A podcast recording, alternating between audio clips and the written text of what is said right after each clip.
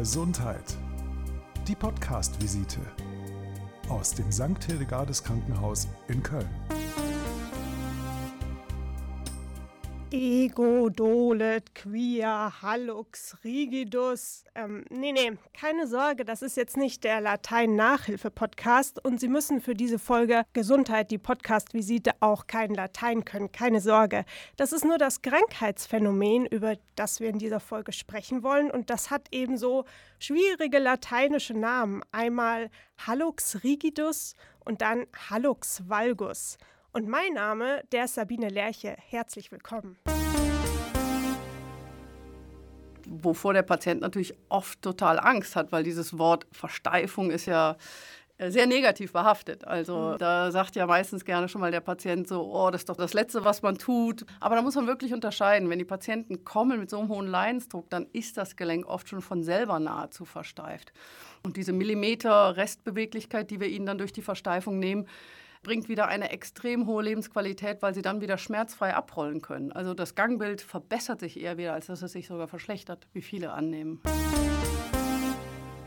Vielleicht äh, fangen wir erstmal mit so einer kurzen Übersetzung an. Also es geht um den Zehen und zwar um ihren großen Zeh und der ist irgendwie starr oder krumm und das ist eben dieser Hallux rigidus oder der Hallux valgus und darüber wollen wir heute sprechen und viel besser erklären kann das die Ärztin, die heute bei mir ist. Auf der anderen Seite vom Tisch am Mikrofon sitzt Frau Dr. Ute Terhegen. Sie ist leitende Oberärztin der Klinik für Orthopädie und Unfallchirurgie und für die Alterstraumatologie. Herzlich willkommen.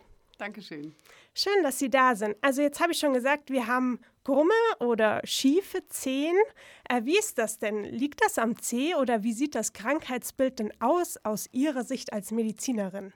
Ganz interessant. Die Patienten kommen immer ganz gern zu mir in die Sprechstunde und sagen, ich habe da so einen Hallux. Und weiter verbreitet ist oft dieser sogenannte Hallux valgus. Ähm, was ein Abweichen der Großzehe nach außen bedeutet. Und wenn die Patienten kommen und sagen Hallux, vergleichen sich auch schon mal gerne untereinander. Aber es kann eben auch der Hallux rigidus sein, das lateinische Wort für, für steif im Rahmen einer Arthrose. Und das muss man dann erstmal wirklich untersuchen und rausfinden. Hallux selbst ist ja erstmal nur das lateinische Wort für Zehe. Ja?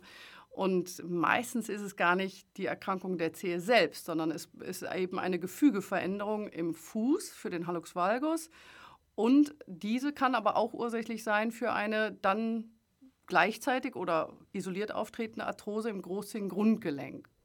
Also die Zehe selbst ne, ist, kann man nicht isoliert betrachten in dem Fall. Es ist eben der Spreizfuß und durch die veränderte Statik eben auch eine Arthrose eventuell dabei.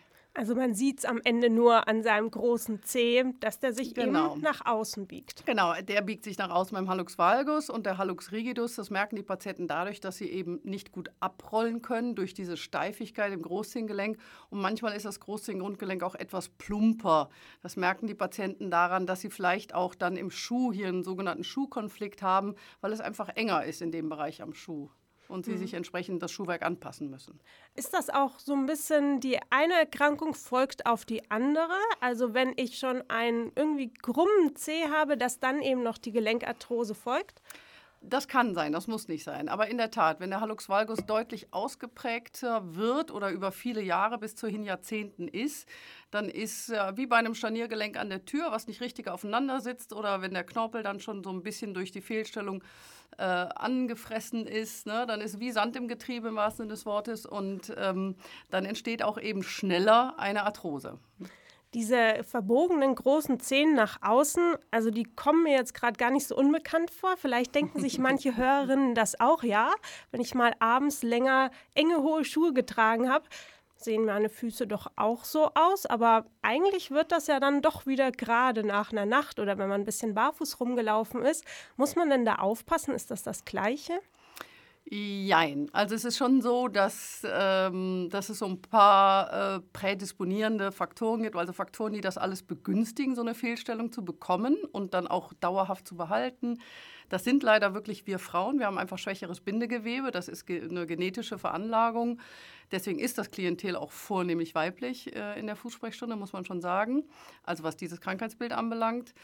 Und ähm, es gibt diese Faktoren wie eben hohes zu enges Schuhwerk, wo dann viel Druck äh, isoliert auf dem Vorfuß ist, begünstigt das Ganze leider in der Tat noch. Ja, das muss man sagen. Also wenn man eh schon dazu neigt, dann sollte man da ein bisschen vorsichtig sein. Ja.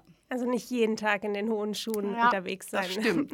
Der okay. hohe Schuh verursacht eben auch noch einen zusätzlichen Druck auf dem Grundgelenk, was wiederum wieder die Arthrose ein bisschen eher begünstigen kann. Ja. Okay, äh, aber eine Arthrose an sich ähm, gibt es auch in anderen Gelenken, im Knie oder vielleicht auch in mhm. den Fingergelenken. Also ist es vielleicht auch einfach eine Erkrankung, die man so ab einem bestimmten Alter bekommt?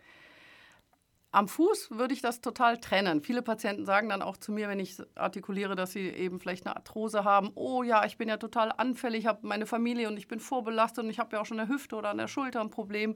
Da kann ich aber immer ganz beruhigend sagen, ähm, dass der Fuß eigentlich ganz getrennt zu sehen ist von den Arthrosen an den anderen großen Gelenken am Körper. Denn das am Fuß ist eher eine Fehlstatik, ähm, diese, die, die die Arthrose dann eben begünstigt. Die Arthrosen an den großen Gelenken, das sind ja oft eher auch in Verbindung mit Übergewicht, in Verbindung mit anderen systemischen Erkrankungen. Also da kann ich die Patienten schon eigentlich in der Regel beruhigen. Ja. Wir hatten jetzt schon verschiedene ja, Ursachen angesprochen, also einmal die hohen Schuhe, dann äh, eine, vielleicht auch eine Fehlstellung, das eher mhm. lockere Bindegewebe. Gibt es noch irgendwas, was den Hallux valgus oder den Hallux rigidus begünstigt? Es gibt ähm, zum Beispiel, haben wir viele Arthrosen bei Patienten wo der Druck im Großhirngrundgelenk anders noch erhöht wird als durch die hohen Schuhe. Das sind zum Beispiel die Fußballer. Die haben ganz, ganz oft eine Arthrose im Großhirngrundgelenk, also sehr, sehr oft. Und, äh, oder zum Beispiel Balletttänzerinnen, die vielleicht so einen Spitzentanz äh, betreiben.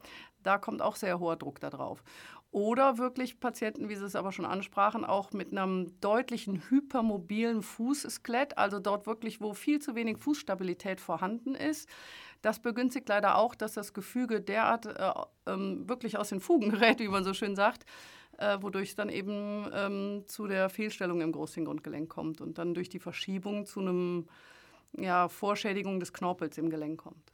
Hm. Merkt man denn diese Verschiebung auch sofort? Also hat man sofort Schmerzen oder geht man vielleicht mit den schiefen Füßen ein paar Jahre, bevor man wirklich sagt, oh, irgendwie meine Füße fühlen sich nicht mehr so gut an. Definitiv zweiteres. Also die Patienten ähm, gucken ja wirklich erst ihre Füße an, wenn der Leidensdruck hoch genug ist und sagen dann, ach guck mal, ist ja gar nicht symmetrisch zur anderen Seite. War es sicherlich schon lange nicht oder wir sind einfach auch nicht symmetrisch an den Füßen. Ähm, aber es ist wirklich so, dass sie teilweise mit Beschwerden kommen, die gar nicht an der Stelle sind. Zum Beispiel der Patient mit der Arthrose im Großhirngrundgelenk, der rollt unbewusst, fängt er an, über mehr über die Außenseite vom Vorfuß abzurollen. Und dann kommen sie und haben Beschwerden am unteren Vorfuß, also am, am, Ballen im Prinzip, aber mehr auf der Außenseite am Vorfuß, weil das ein unbewusster Prozess ist, dass sie eben nicht mehr über die Großzehe abrollen wollen. Und dann untersuche ich das und stelle fest, ach guck mal, die Großzehe ist ja wirklich deutlich schlechter beweglich. Der Grund für die Schmerzen im äußeren Bereich ist aber eigentlich die Arthrose am ersten Strahl, also am sogenannten Großzehengrundgelenk. Ja. Wann ist denn dann der Zeitpunkt, am besten zu Ihnen zu gehen? Im Falle einer Arthrose ist es äh, eher, eher früher wirklich sinnvoll. Denn ähm, wenn wir wirklich sagen, hier kann man mit konservativen Mitteln nicht mehr wirklich erfolgreich die Schmerzen lindern. Dann kommen auch operative Verfahren in Betracht. Und hier gibt es, wenn die Arthrose noch eher gering ausgeprägt ist, eben kleine Erfahr Verfahren, die das Gelenk erhalten und auch die Beweglichkeit wieder verbessern. Ähm, ist aber dieser Zeitpunkt überschritten, dass man eben nicht mehr diese knöchernen Anbauten, die sich am Rand eines, eines äh, verschlissenen Gelenkes bilden, wegmachen kann. Das wäre natürlich die einfachste, kleinste Lösung. Ist aber der Knorpel innen im Gelenk schon deutlich, deutlich verschlissen, dann nützt dem Patienten die verbesserte Beweglichkeit überhaupt nichts, weil jede Bewegung, wo der Knorpel nicht mehr übereinander gleitet, sondern miteinander knirscht, weil er eben zerstört ist, ähm, dann ist dem Patienten nicht geholfen mit der verbesserten Beweglichkeit. Und dann ist am Ende einer, einer langjährigen, wahrscheinlich Leidensgeschichte, steht dann oft wirklich die Versteifung des Gelenkes äh, im Raum, wovor der Patient natürlich oft total Angst hat, weil dieses Wort Versteifung ist ja, ist ja äh, sehr negativ behaftet. Also mhm. ähm, da sagt ja meistens gerne schon mal der Patient so, oh, das ist doch der letzte, das Letzte, was, was man tut, beziehungsweise der Arzt weiß jetzt nicht anders weiter und aber da muss man wirklich unterscheiden. Wenn die Patienten kommen mit so einem hohen Leidensdruck, dann ist das Gelenk oft schon von selber nahezu versteift. Und diese Millimeter Restbeweglichkeit, die wir ihnen dann durch die Versteifung nehmen, äh, bringt wieder eine extrem hohe Lebensqualität, weil sie dann wieder schmerzfrei abrollen können. Also das Gangbild verbessert sich eher wieder, als dass es sich sogar verschlechtert, wie viele annehmen. Ja. Hm, okay. Wenn man jetzt merkt, meine Füße, die sehen irgendwie nicht so aus, wie sie aussehen sollten, dann fragt man vielleicht zuerst Dr. Google. Mhm. Und das habe ich auch in der Vorrecherche gemacht und ganz viel gefunden zu Bandagen und sehr gesund aussehenden Schuhen und solche Sachen. Also sehr viele Kaufanregungen mhm. eigentlich. Wie ist das? Ist das richtig so? Kann man sich da erstmal selbst ein bisschen therapieren oder ist der Weg zum Arzt erstmal wichtig?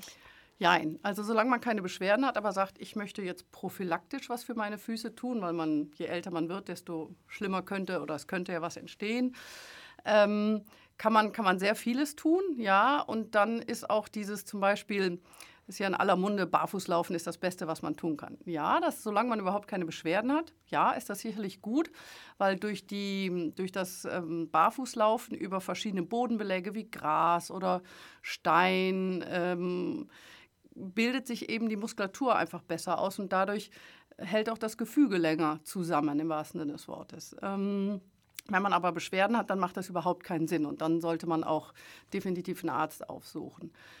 Ähm, es gibt Bandagen, die machen, die machen partiell Sinn, dass sich vielleicht eine Fehlstellung nicht weiter verschlechtert. Also dass zum Beispiel beim Hallux valgus die Großzähne nicht weiter nach außen abweicht. Denn wir haben ja nicht nur diese knöchernen Veränderungen, diese knöcherne Gefügestörung, ähm, die Weichteile verändern sich ja auch im Rahmen so einer langjährigen Fehlstellung. Also hier kann man schon entgegenwirken, dass sich nicht weiter gewisse Sehnen oder Weichteile verkürzen. Das ist auch eine wichtige Maßnahme. Und eine ganz, ganz wichtige Maßnahme ist eben die Stabilisierung der Fußmuskulatur. Nicht nur eben über das angesprochene Barfußlaufen, wenn man keine Beschwerden hat, sondern wir wissen mittlerweile, dass auch schon vor einer möglichen Operation eine ganz spezielle Fußgymnastik, die sich Spiraldynamik nennt, helfen kann, die Fußmuskulatur und die Fußstatik so zu trainieren und den Abrollvorgang derart zu verbessern, dass auch selbst nach einer durchgeführten Operation äh, der Fuß nicht weiter im wahrsten Sinne des Wortes auseinanderweicht. Ne? Weil das ist ja, was die Patienten subjektiv wahrnehmen. Der, mein Fuß ist auseinandergegangen oder ich habe mir den Fuß durchgetreten. Das sind ja so die Standardsätze, mit denen die Patienten kommen. Es gibt also immer noch eine Behandlung vor der Entscheidung zur OP. Also man muss nicht sofort jetzt den Respekt und die Angst vor einer OP haben. Nein, definitiv nicht. Was mir ganz wichtig ist, dass wir die Patienten im Ganzen sehen. Es ist nicht der, der eine Hallux valgus, den ich einfach nur optisch sehe und äh, der vielleicht sehr ausgeprägt ist, den ich behandle. Es ist die Summe aus, wie hoch ist der Leidensdruck, was hat der Patient für Ansprüche, ja, die Röntgenbilder gehören auch dazu und natürlich ganz wichtig, äh, ich nehme die Füße immer in die Hand und mache auch einen Ultraschall, worüber Patienten oft sehr erstaunt sind, weil sie sagen, ach, der andere Arzt hat die Füße noch gar nicht in die Hand genommen. Ne? Also das ist die Summe aus allem, die extrem wichtig ist zu entscheiden, empfehle ich jetzt dem einen die OP oder nicht, beziehungsweise was können wir auch an konservativen Therapieansätzen miteinander überlegen. Ähm, und da spielt auch echt der Anspruch und die ja, das Lebenskonstrukt des Patienten spielt auch eine Rolle, weil ähm, beides muss ja umsetzbar sein. Ja. Ich habe vorhin gesagt, äh, es kommt nichts Überraschendes auf Sie zu. Jetzt habe ich doch eine kleine Überraschung. Wir machen zwischendrin immer eine kleine Pause, bei denen ich Ihnen drei Wörter so hinwerfe und Sie schauen mal, ob Sie da irgendwie spontan einen Zusammenhang zwischen eben dem Hallux valgus oder rigidus und diesen drei Wörtern finden. Mhm. Nummer eins ist die Schreibfeder. Ähm, was sehr gut die Fußmuskulatur trainiert ist, wenn man zum Beispiel, ähm, wie, wie man es oft schon gesehen hat, einen Stift oder eben dann vielleicht auch eine Feder zwischen Großzehe und zweite Zehe nimmt und hierüber vielleicht wirklich anfängt, irgendwas zu zeichnen, im besten Falle zu schreiben am Boden. Das trainiert extrem gut äh, schon mal die Fußmuskulatur. Hm. Der Karibikstrand. Oh, auch das ist äh, ein, ein super Muskeltraining für die Füße. Ähm, Patienten haben anfangs oft äh, Muskelkater oder Beschwerden, die lange im Sand laufen. Ähm, aber das ist eigentlich, wenn man nicht Beschwerden schon hat, ist das eigentlich ein sehr, sehr gutes Training im Sandlaufen. Ja, ja und gut anstrengend. Ja. Dann haben wir noch die Hundenase. Hm, die Hundenase. Da muss ich jetzt passen. die Assoziation zum Fuß, Krankheitsbildern. Ähm, na, da habe ich jetzt nicht so direkt die Idee zu. Macht ja nichts. äh, muss ja auch nicht sein. Dann machen wir einfach mit was weiter, wo Sie ganz sicher Bescheid wissen, nämlich der OP. Wie läuft so eine OP an den Füßen ab? Mhm, okay. Also wenn Patient und ich uns gemeinsam dazu entschließen, zu sagen, dass das jetzt in diesem Falle die OP die beste Maßnahme wäre, dann ähm, planen wir einen Operationstermin und bei Hallux valgus und Hallux regius ist es immer eine stationäre Operation, also mit ein oder zwei Nächten. Und äh, ich sage immer, dass das total gut investierte Zeit ist, denn das Schwierigste im Rahmen der Fußchirurgie ist diese stark anschwellenden Füße nach den Operationen. Und die Zeit, die die Patienten hier sind und den Fuß hochlegen, ist wirklich gut investiert, denn das wissen wir alle zu Hause, wären wir niemals so brav und würden so den Fuß so konsequent hochlegen. Also das ist schon mal das eine, dass es eine stationäre OP ist. Ähm, die bekommen dann einen Vorbereitungstermin, in der Regel zwei Tage vor dem eigentlichen Operationstermin für die vorbereitende Narkose und chirurgischen Gespräche. Heutzutage Covid-Abstrich gehört da natürlich auch zu und kommen dann am OP-Tag selber ins Krankenhaus. Patienten werden, wenn sie nicht selber schon unter G-Stützen besitzen, von uns damit versorgt und auch mit einem sogenannten Spezialschuh. Der ist jetzt bei beiden Krankheitsbildern äh, jeweils der gleiche Schuh mit einer ganz starren Sohle, der also das Abrollen im Bereich des Vorfußes verhindern soll, für insgesamt sechs Wochen. Sechs Wochen ist die Dauer, die ähm, ein, ein Knochen zur Heilung braucht, denn bei beiden Verfahren verändern wir ja derart den Knochen bzw. das Gelenk, was in einer neuen Position miteinander verheilen muss. Und so wie bei Brüchen sind das halt sechs Wochen. Ähm, die anfängliche Nachsorge übernimmt mit dabei dann der Hausarzt, zum Beispiel das Fädenziehen, Verschreiben von Schmerztabletten, Thromboseprophylaxe oder Krankengymnastik. Und ich sehe alle Patienten nochmal nach sechs Wochen wieder, weil dann gibt es eben die sechs Wochen Röntgenkontrolle. Und wenn die gut aussieht, entscheide ich, wunderbar, der Schuh kann ab und Sie können wieder normales Schuhwerk tragen. Das ist am Anfang im besten Falle eben ein, ein weicher und weiter erstmal Sneaker. Die Füße sind vielleicht noch nicht wieder abgeschwollen. Wie ich schon sagte, die Füße bleiben lange geschwollen, sodass man nach den sechs Wochen je nach Beruf immer noch mal sagen muss, äh, Sie müssen Ihrem Arbeitgeber noch mal vielleicht zwei, drei Wochen Zeit einräumen. Ja. Mm, läuft das denn unter Vollnarkose ab? Äh, meistens ja. Mhm. Ähm, und die Füße, aber das, die Entscheidung lasse ich eigentlich ehrlich gesagt dem Narkosearzt. Von meiner Seite aus ist da auch eine sogenannte Spinalnarkose auch äh, möglich. Ähm, aber was auch noch einen positiven Vorteil hat, ist, dass bei einer Vollnarkose, die eigentlich eine sehr, sehr flache Narkose ist, weil ich den Fuß nochmal extra betäube, einen sogenannten Fußblock mache. Und dadurch, dass der Fuß nochmal ähm, extra schmerztechnisch ausgeschaltet ist, ist die, braucht man sehr wenig Narkosemittel eigentlich. und, das, und außerdem der zweite gute Effekt von diesem Fußblock ist, die Wirkung ist ca. 10 bis 15 Stunden. Das heißt, Patienten gehen eigentlich ziemlich schmerzarm oder eigentlich schmerzfrei in die Nacht, fangen aber dann auch schon parallel mit Schmerzmitteln an, damit, wenn die Spritzenwirkung weggeht, dann eben aber auch schon die Tablettenwirkung vorhanden ist und die Patienten in dem Sinne gar nicht so ein unangenehmes sogenanntes Schmerzgedächtnis entwickeln. Das hat sich eigentlich als ganz positiv bewirkt. Ja. Ich weiß jetzt, äh, wie wir die Hundenase noch mit reinkriegen, nämlich in die nächste Frage. Kann man denn nach der OP dann auch wieder stundenlang mit seinem Hund spazieren gehen? ähm, nach zwei, drei Monaten ja. Ne? Aber die ersten sechs Wochen, ich sage meinen Patienten, das wird eine ziemlich langweilige Zeit, ja, weil ähm, in beiden Fällen ist es wirklich angebracht, den Fuß hochlagern, hochlagern oder hochzulagern. Ähm, das ist wirklich das A und O. Ähm, ich sage immer, besorgen sich gute Bücher oder Netflix, äh, denn Sie sollen wirklich nur die nötigsten Wege zwischen Bett, Bad und Küche, sage ich immer, gestalten. Es wird nicht ähm, die Wäsche im Keller gewaschen, es wird nicht äh, die Einkäufe gemacht. Das dürfen, meistens die Damen dürfen das dann wirklich mal delegieren. Ich weiß ja jetzt nicht, wer zuhört, aber kommen denn dann auch die Fußballer, die gerade zuhören, wieder in den Fußballschuh und die Damen in ihren hohen Abendschuh? Ähm, Nein, also ähm, der Fuß wird natürlich nach so einer Hallux valgus OP in der Tat schmäler. Ja, also das Schuhwerk passt wirklich wieder besser.